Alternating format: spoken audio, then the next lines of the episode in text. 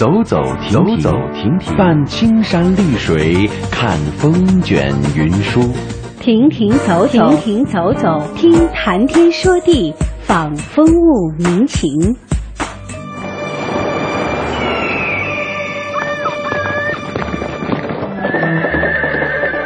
物我两陶然，乐游在神州。乐游神州。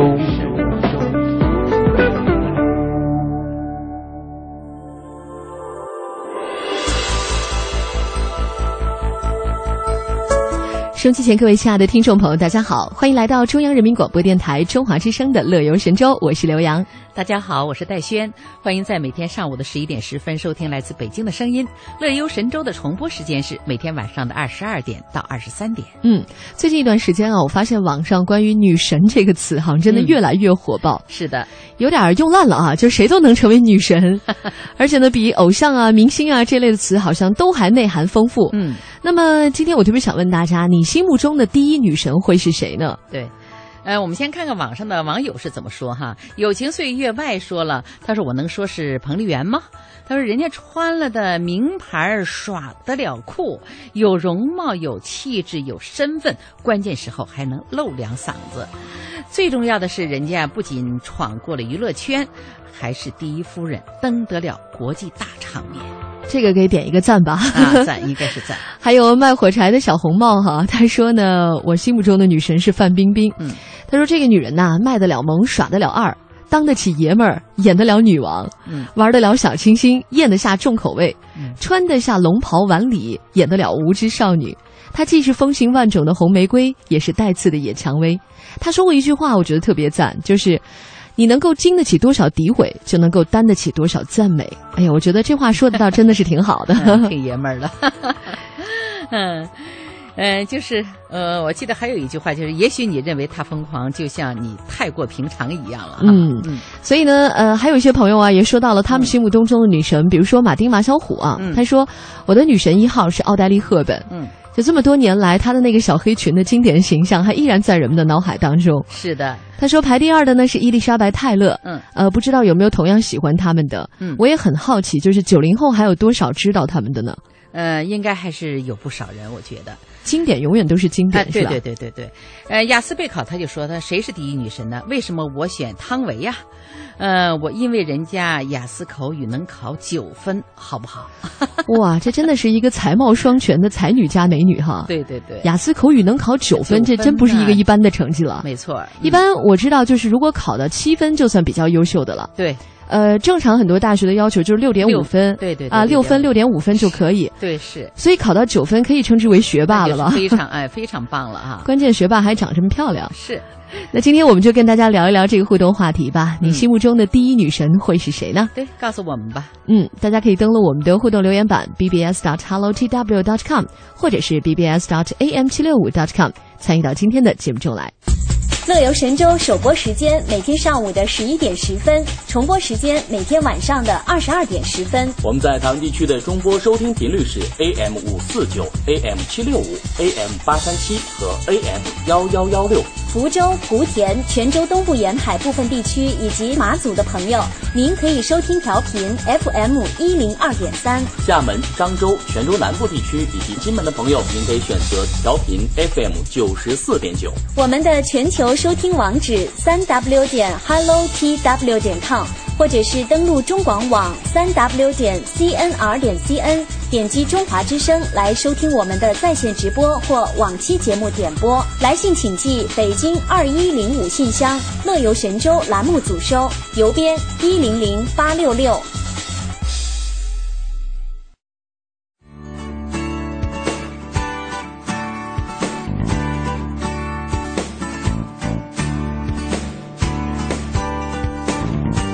好了，接下来呢，我们来介绍一下今天乐游神州都为大家安排了哪些精彩的节目内容。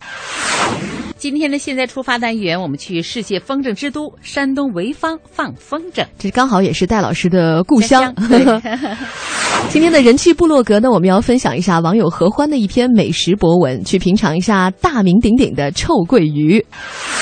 今天的乐游风向标单元呢，我们去即将开幕的青岛世界园艺博览会看一看吧。最后一个单元呢是我们的乐游攻略，为大家送上海上旅行的安全指南。好，欢迎大家登录我们节目的互动社区 BBS 到 Hello TW 点 com 参与今天话题的讨论。今天的节目呢是由刘洋和戴轩为您主持迈。开脚步，放飞心情，旅游无极限，天下任逍遥。让我们现在出发。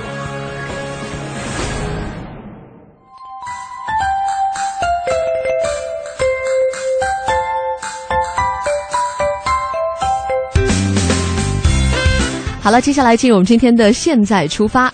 那又是一年春来到啊，人们都纷纷走出户外去踏青、赏花、放风筝。对，那要说放风筝啊，还得去我们山东的潍坊市哈，因为这可是有名的世界风筝之都。现在呢，呃，那里正在举行潍坊国际风筝会，呃，明天也就是十九号还要举行风筝锦标赛呢。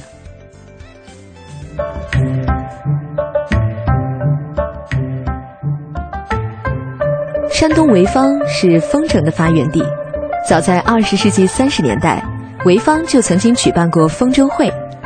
一九八四年的四月一号，在美国友人大卫·切克利的热心帮助下，首届潍坊国际风筝会拉开了帷幕。一九八八年的四月一号，第五届潍坊国际风筝会上，由美国西雅图风筝协会的主席戴维·杰克利提议，与会代表一致通过，确定潍坊市为世界风筝之都。一九八九年，在第六届潍坊国际风筝会期间，成立了由美国、日本、英国、意大利等十六个国家和地区的风筝组织参加的国际风筝联合会，并且决定把总部设在潍坊。从此，山东潍坊就成了世界风筝文化的交流中心，当之无愧的成了世界风筝之都。那为什么潍坊能够成为风筝之都呢？风筝和潍坊又是如何结缘的呢？一起来听潍坊风筝学会的专家是怎么说的吧。咱们潍坊啊，它的西边呢是沂蒙山、沂山和蒙山，它的东边呢是这个胶东半岛的昆玉山脉。正好呢，潍坊平原呢是在这个一个平原，在两个山之间的一个平原地带。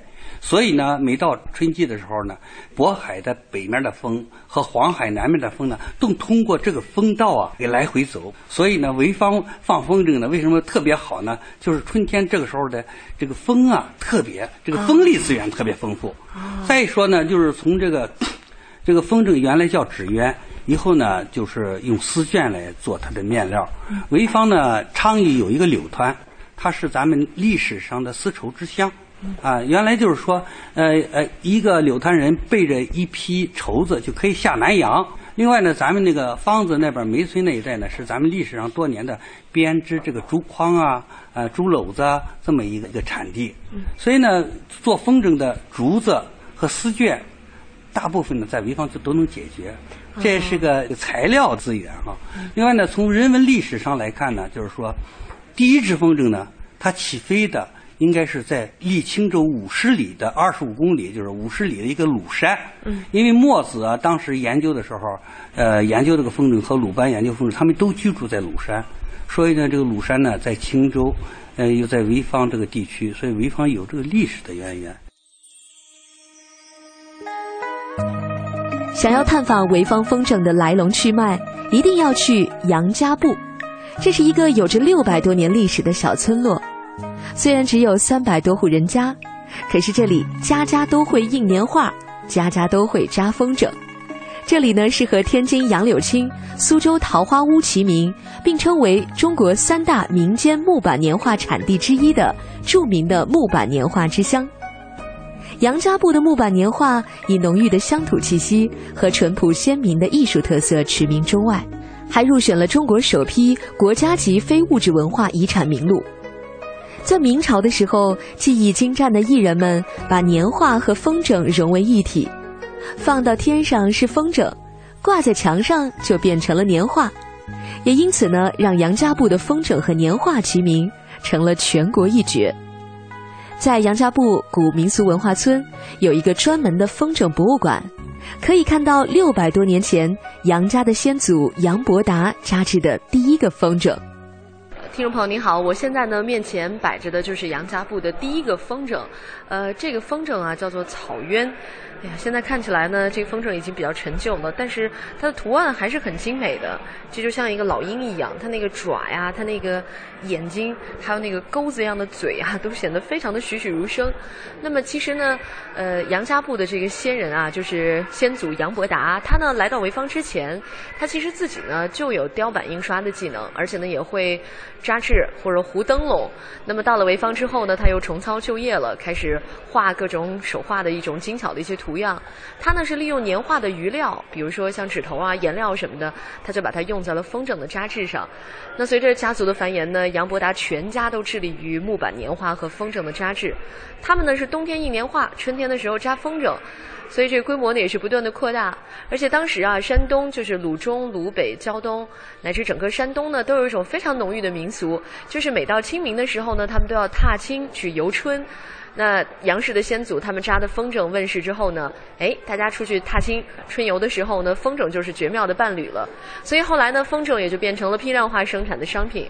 那么随着各种小商小贩去赶集的时候啊，沿街串巷的去叫卖啊，或者是这个车拉船运呐，风筝呢就开始远销省内、州县以及全国的各地。这就是杨家埠的风筝走向市场的雏形。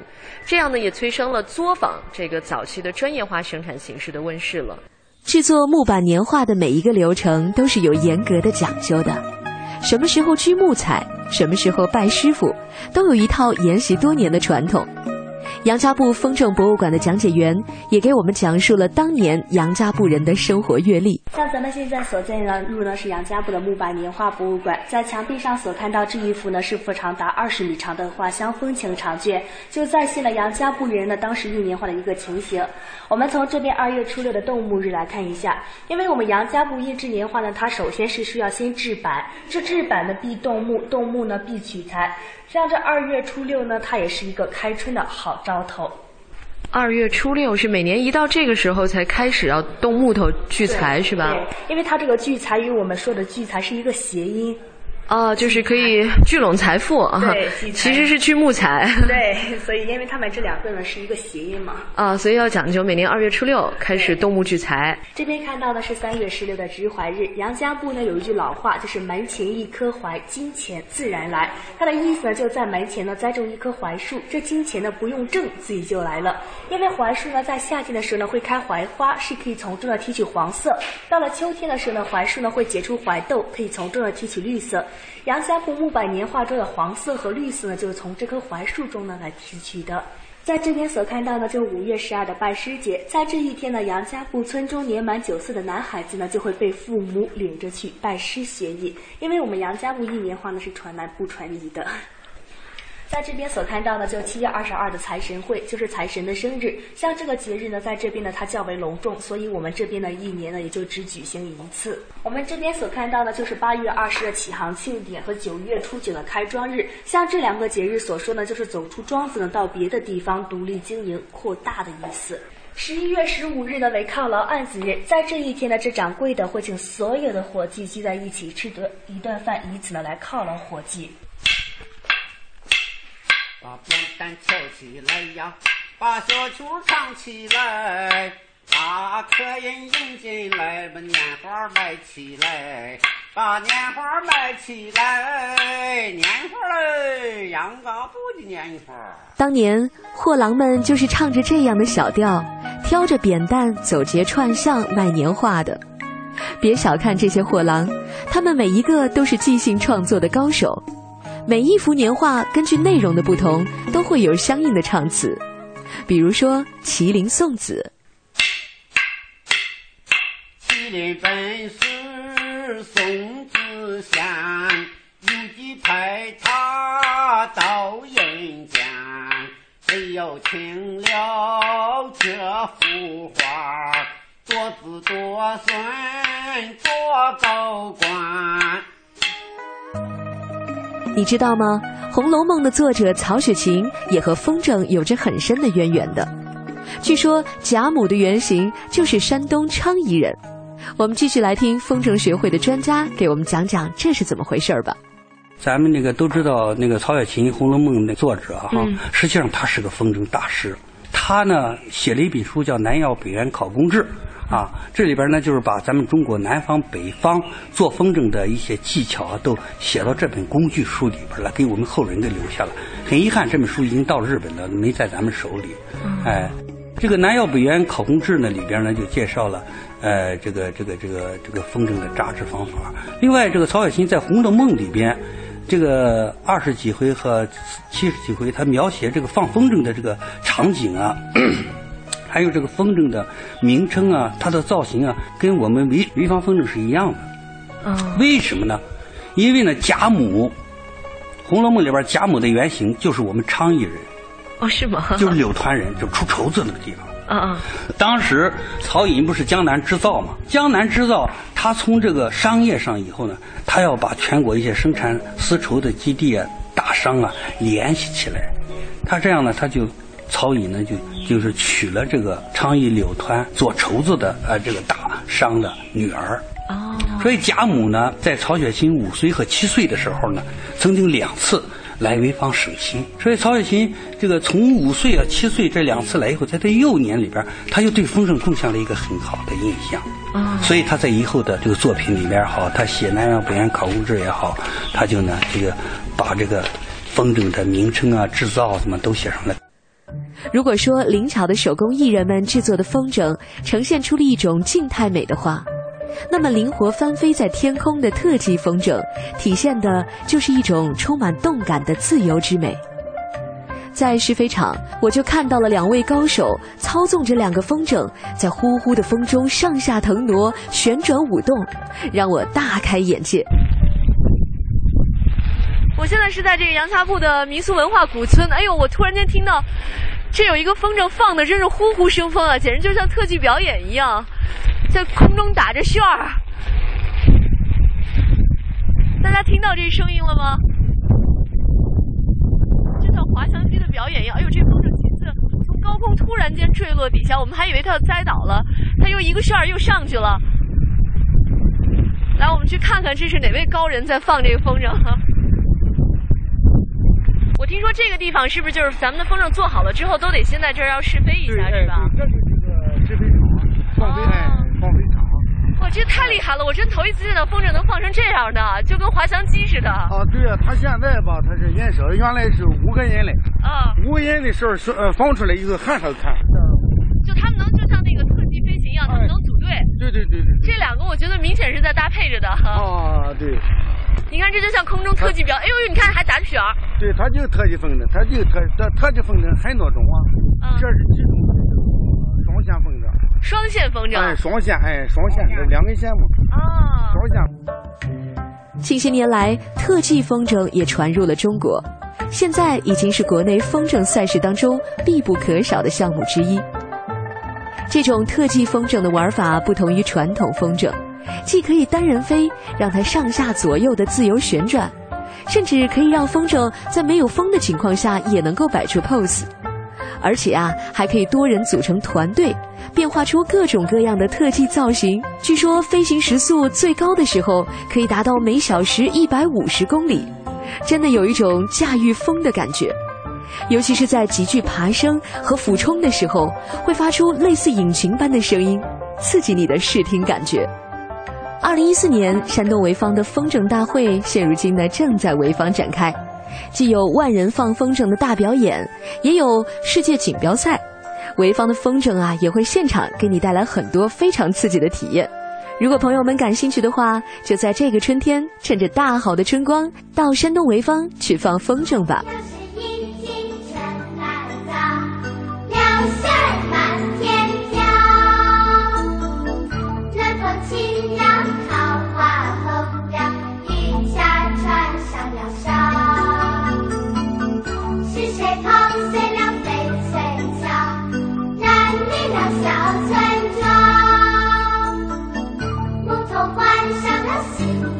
小花儿笑弯了腰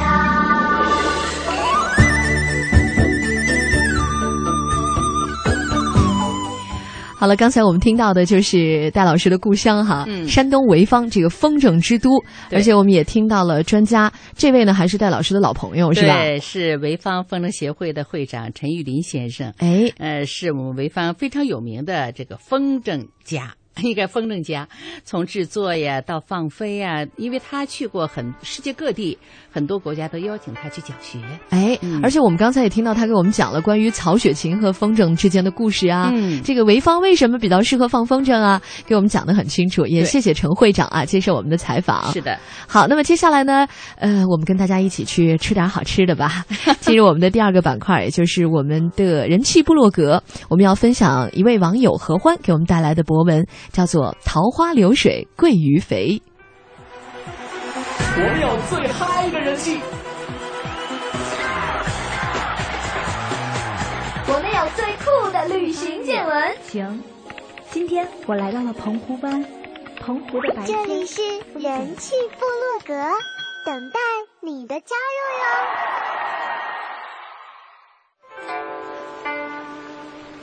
入哟。在农历的三月，桃花水涨，如古诗所说，便是鳜鱼肥的季节了。扬州八怪之一的李善画鳜鱼啊，是一根柳条穿过鳜鱼的这个阔嘴，旁边呢放着大蒜和姜，题图曰：“大关葱嫩芽姜。”巨口细鳞食心肠，那么桂鱼呢是讨喜的一个家常鱼，无论是清蒸啊，还是红烧啊，或者是做成松鼠桂鱼哈、都是让人惬意的江南的家味儿。这个桃花桂还是皖南深山溪流里的好，也就是安徽的南部、深山里面这个溪水里边呢是最好的。嗯，肉呢嫩，神态也很俊美，有一种跳出三界外的泼辣的野性。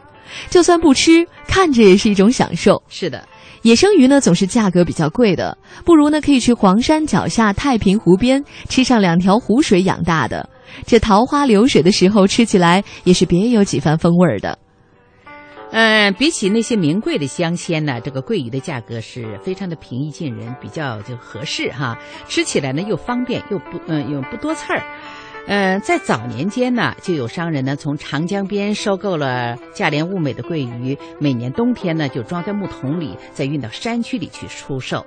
为了防止变质呢，商人们就把这个鳜鱼一层层的放在木桶中，每一层啊都要喷上酒和盐水，并且在运送的过程当中呢，不时的上下翻动着。这个鲜鳜鱼呢，经历了三五天的旅途之后，运到目的地，这个鱼鳃呀。你当时看上去，它仍然还是红的，鱼身呢却发出了隐隐的有一点小臭味儿。买下这桂鱼的客人呢，不甘心呢，就以大火煎，用小火来烧，最后啊，出了一盆似臭非臭、鲜咸扑鼻的臭鳜鱼。那么这个名字也就这么得来的。那么一直到今天呢，已经是徽州地区的特产了，也是长江江鲜的一个特殊的变种。嗯，虽然呢安徽菜是以臭鳜鱼闻名的，但是这三四月间的桃花桂真的是不需要太多的调料，嗯，只需要加一点点的盐，少量的姜丝儿、葱段儿就可以了。调料太多就掩盖了鱼的真味。烧制的时间呢也不要太长，烧制太长这鱼肉就不鲜嫩了。当然也不能太短，太短的不入味儿。汤色乳白就可以了。起锅装盘的时候，撒入野山桃花，三瓣、六瓣或者九瓣，这徽州的韵致在这一道菜中也可以品得一二。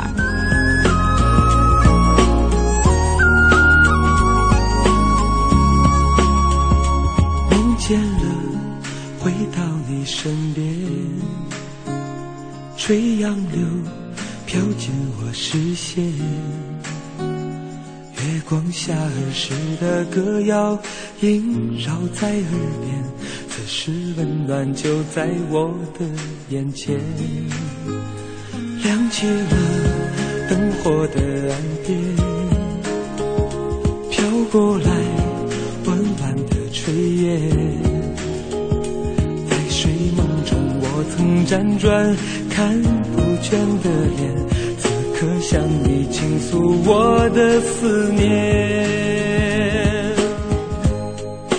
我要再次飞向你，飞向你的怀里，把我那倦了的心、欢喜的泪留给你，渴望着靠向你，靠向熟悉的安迪，枯草一缕在我心底，要再次飞向你，飞向你的怀里，把我那倦了的心、欢喜的泪留给你，渴望着靠向你，靠向熟悉的安迪，枯草一缕在我心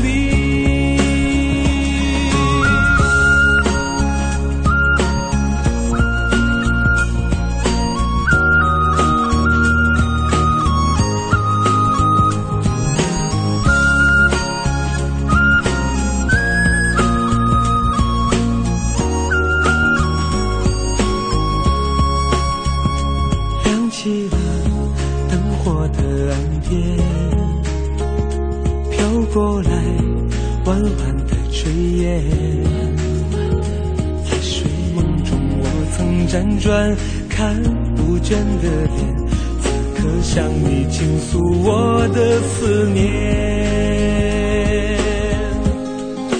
我要再次飞向你，飞向你的怀里。把我那倦了的心、欢喜的泪留给你，渴望着靠向你，靠向熟悉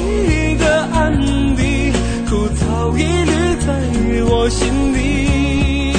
我要再次飞向你，飞向你的怀里，把我那倦了的心、欢喜的泪留给你，渴望着靠向你。靠向熟悉的安迪，枯草一缕在我心底。我要再次飞向你，飞向你的怀里，我那倦了的心、欢喜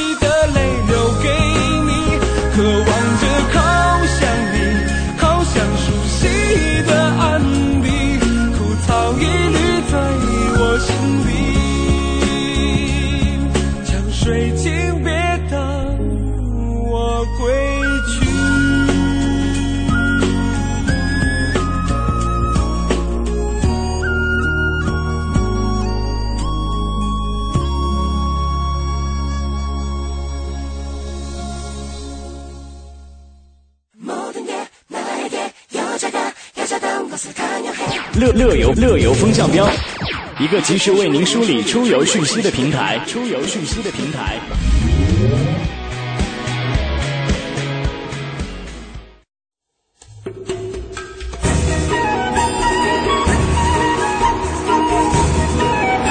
好，欢迎朋友们继续回到乐游神州的节目中来，我是刘洋，我是戴轩，大家好。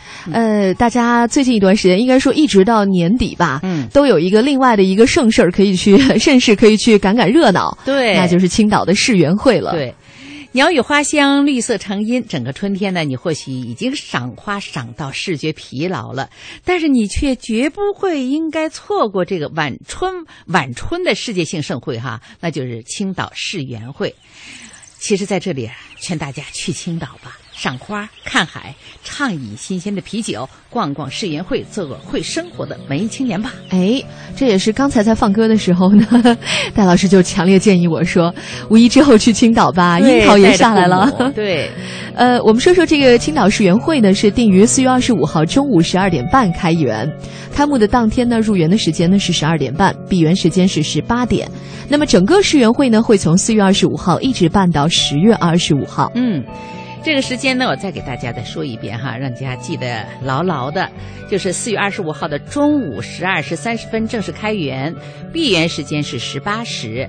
十七时停止入园，整个的世园会呢是从四月二十五号到十月二十五号。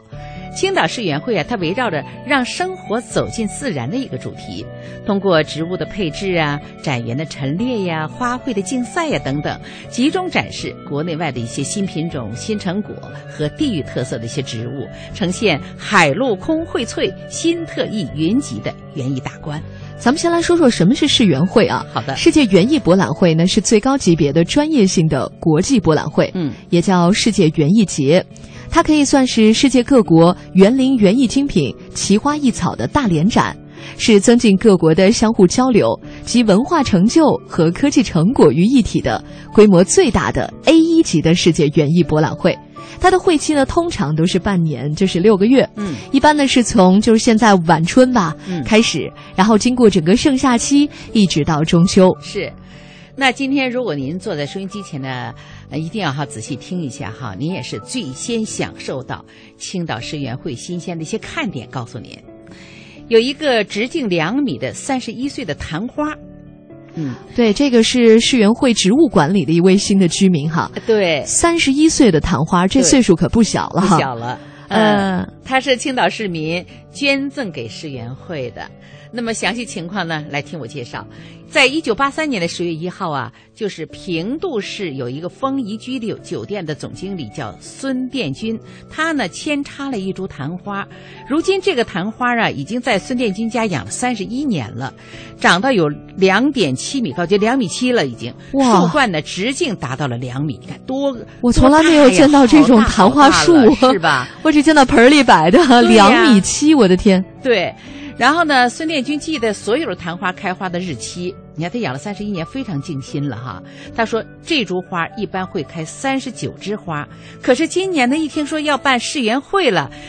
他竟然开了七十枝花，哇，哈哈，也是神奇到极致了哈。他说：“我知道啊，世园会在青岛举办，想着办好世园会是青岛人的义务，就想把这个花啊送给世园会，让更多的人都能看到它。哎呦，真棒！嗯嗯，我们也真想去看一看，因为都说昙花一现，好像是昙花它开一次花的时间特别的短，对，而且经常会在夜里开花。嗯，就是如果说，比如说你今天晚上睡觉，你没有去关心他，啊，一睁眼，哎，怎么它已经开完了了。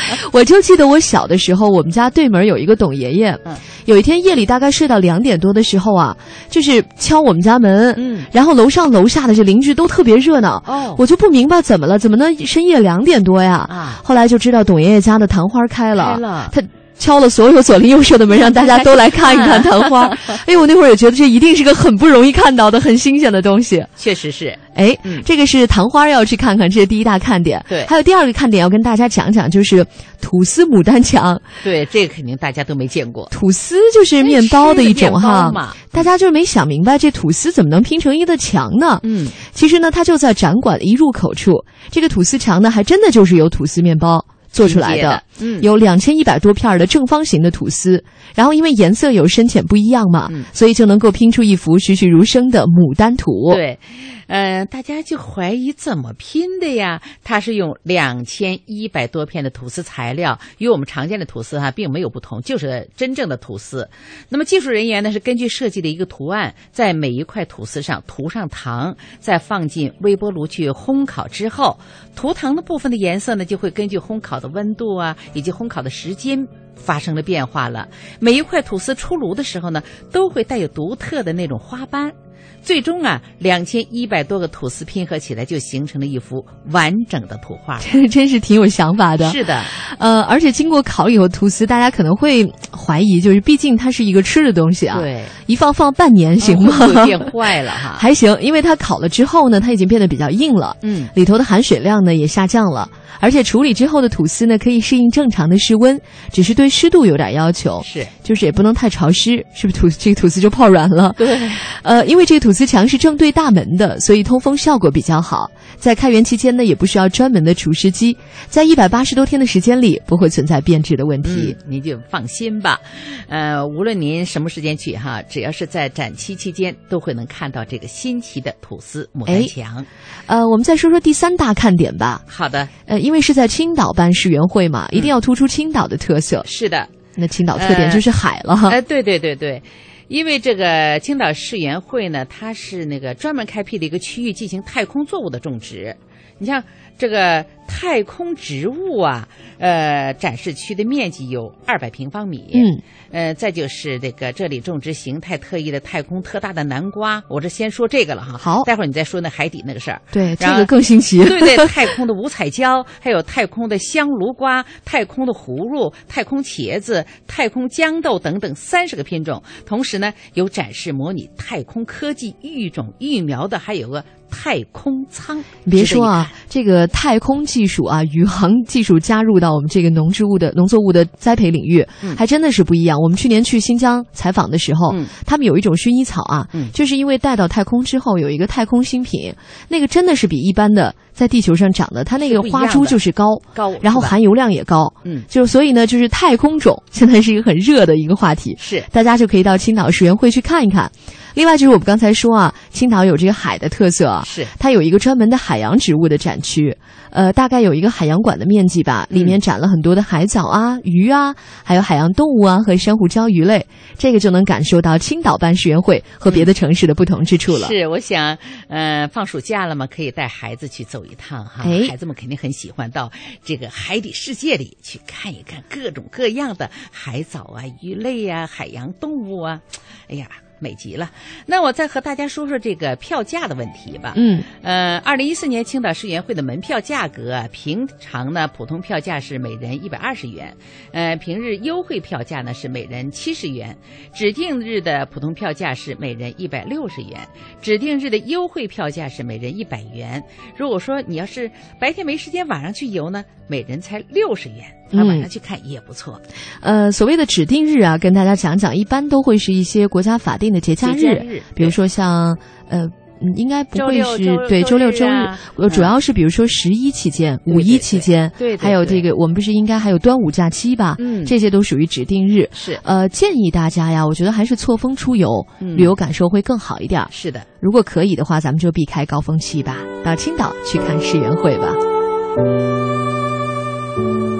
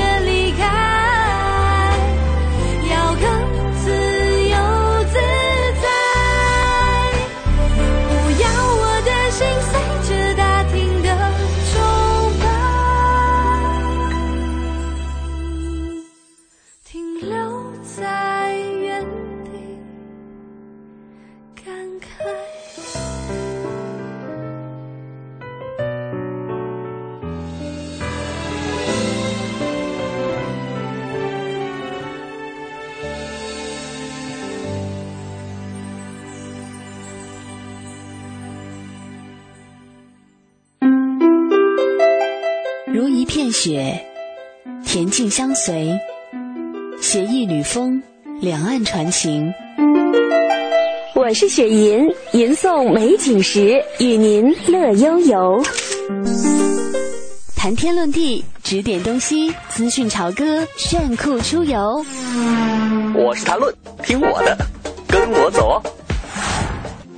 处处美景看不够，万水千山走透透。我是雅萍，做行走达人，乐在山水间。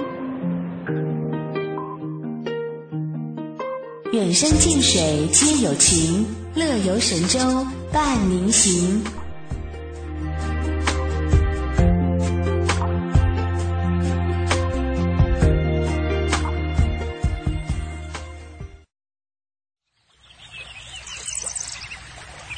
好，欢迎朋友们继续回到《乐游神州》的节目中来。呃，可以说最近一段时间啊，确实有很多突发的一些新闻。嗯，我们刚才还在电视上看到，不断的在滚动播出韩国的这个“岁月号”的客轮。嗯，呃，在接近济州岛的时候啊，它本来是还有很多学生在上面休学游呢，真的是让人觉得很痛心的一条消息。后来呢，这个客轮呢，因为进水，好像好像是触礁了，然后进水了。嗯，呃，现在呢，这个船体都已经倾覆了。嗯，现在可能这在这个船里头。还扣着很多人，有些可能在那些狭小的船舱里，但是现在正在加紧的抢救，还不知道这些被困的这些失踪人员，他们到底生还希望到底会有多大？是。我们在这里还是祈福他们安全吧，哈。对，呃，所以在这个时间呢，我们还是来和大家再说一说这个海上航行的安全这一点知识，我觉得非常重要。对，无论您遇到或者是没有遇到，哈，都掌握一些，呃，对自己都有好处啊。而且我觉得就是现在游轮旅游也是很普及的嘛，对，就是大家经常会比如说搭乘什么游轮，原本你会觉得是一次很美好浪漫的旅行，嗯，但是这一次呢，根据生还者说，当时事发突然，好多人根本都没。没穿救生衣，也不知道遇到这种情况该怎么应变。对，而且呢，后来说广播说，呃，请大家不要乱动，待在原处吗？哎，那个原处，这就给很多能够逃生的人造成了。无谓的牺牲。当然，这个事情现在还在调查当中啊，就是呃，是不是在不变情况的时候，呃，到处乱跑，可能是不是也会很危险呢？这个我们不确定。嗯。可是呢，我觉得今天真的有必要跟大家来分享一些这样的安全知识。安全知识，对。哎，就是首先就是判断不同沉船的情况哈。第一个就是有的是轮船起火了，那怎么办呢？如果是火势蔓延，封住了你的走道，来不及逃生者呢，可以关闭你的房门，不让浓烟、火焰。侵入你的房间里头，呃，再就是乘客呢，一定要听从指挥，向上风向有序的撤离。哎，那么撤离的时候呢，可以用湿毛巾来捂住自己的口鼻，尽量的要弯腰快跑，迅速的远离火区。紧急情况也可以跳入水中。哎，这个其实跟家里面居室起火是一样的处理方法啊，就是很多人不是被烧死的，是被呛死的。呛死，就那个浓烟是很致命的。对，所以。尽量的往低，让自己重心靠低，因为烟都往上走嘛。对对。再一个就是用湿毛巾捂住口鼻，尽量的过滤一些这样的烟尘。嗯，这是一种情况。还有一种就是可能会遇到撞船。嗯。那如果撞船，当然首先你要躲开那个碰撞的地方，避免被挤压受伤。嗯。呃，主要就是还是要听从船上的工作人员的指挥。对。必要的时候要弃船逃生。对。那么给大家说一个普及一个知识，就是你要听船发的一个报警信号，这是国际海事协会通用的。嗯。什么时候船是要放弃了呢？就是在一分钟之内连续鸣笛七短声一长声，嗯，这就表明这个船是沉船要放弃了。放弃了。那你这会儿赶紧穿上你的救生衣，嗯，按照船舷当中船舱里的那个紧急疏散图示的方向来撤离船。是。呃，当然有引导员更好。当时可能一乱呢，大家就不知道东西南北了。那你就顺着这个指示，它那个船里头都有指示的，有箭头。它那一般都是荧光的，就是即使断电了以后，它应该也能够看得到的。对对对，你就顺着箭头走就行了。哎，那么乘客呢，还可以利用内梯道啊、外梯道以及舷梯来逃生。在舱外人员可利用这个尾舱通往上甲板的出入口去逃生。哎，有一点很重要，就是如果说真的这个船要往下沉。了，嗯，呃，越快跑越好，因为那个船沉下去，船比较大，它沉下去那个过程当中会造成那个漩涡，对对对，人就会被卷进去的，卷入其中。对，不管你多会游泳都没有用。嗯，你跳下跳到水中啊，你一一定要离开船体远一点，越远越好，省得那个船翻的时候啊，它船上那些物品。砸下来会砸伤你。对，嗯，再一个就是穿救生衣啊。我们知道，其实很多海难，比如我们看过那个泰坦尼克号，嗯，可能在那里面也多少了解一些海难的知识。嗯，就实际上后来很多人都是冻死在水里的，是就是呃失温。那么因为、呃海水是很冷的嘛，你长时间浸泡在里面，嗯可能这会引起低温症。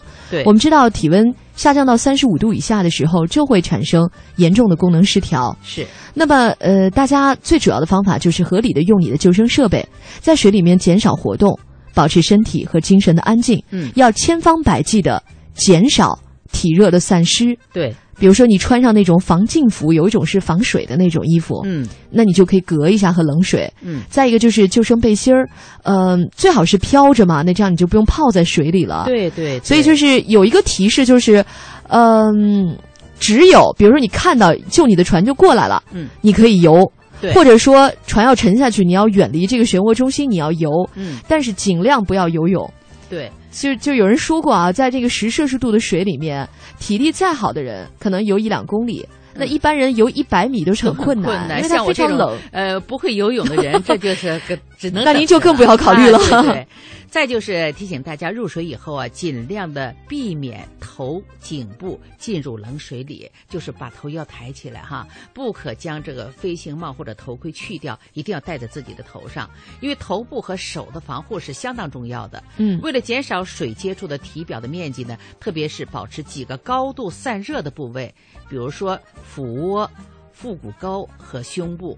在水中呢，应该把自己的双手啊在胸前交叉，双腿呢向腹屈曲的那种姿势。就是如果有简单打个比方，就有点像婴儿在母亲的那个肚子里面的那种样子，就缩成一团了不要。瞎扑腾在水里头。对，如果要是周边有几个人在一起呢，可以互相挽起胳膊来，身体呢挤靠在一起，以保存自己的体热。哎，那么最后再跟大家简单说一下啊，就是呃，别喝海水对，因为那个海水真不能喝。嗯嗯，就是再一个，不管你有多少食物，如果真的遇到这种情况，比如到一个什么岛上了啊，嗯在头一天能不吃就不吃，嗯后面的每天呢给自己分配，尽量节省。是，呃，如果说你要抓鱼吃，看你有没有这个本领啊。嗯但是那种浑身是刺儿的鱼，嗯或者是很光滑没有鳞的那种鱼，又色彩很鲜艳的那种海鱼，嗯大多都是有毒的，最好还是别吃。最好不吃。可以采集什么吃呢？海藻。海藻可以充饥，然后呢，可以就是那种海鱼啊，还有海鸟啊。如果说你有能力的话，用石块或者树枝去插海鸟，都可以能吃到。哎呀，这个我觉得是个高难度的，只能让我想起很多我看过的一些大片儿了我。告诉你，到了那你就被逼出来了是吧？逼着你哎想办法去吃，要不就饿得很难受。其实要有求生的那种意志，顽强的意志是第一位的。对对对，好吧，最后送给大家这首我们很熟悉的歌，嗯、真心希望大家出行平安，旅途愉快。好，感谢大家收听我们今天的乐游神州，拜拜，拜拜。故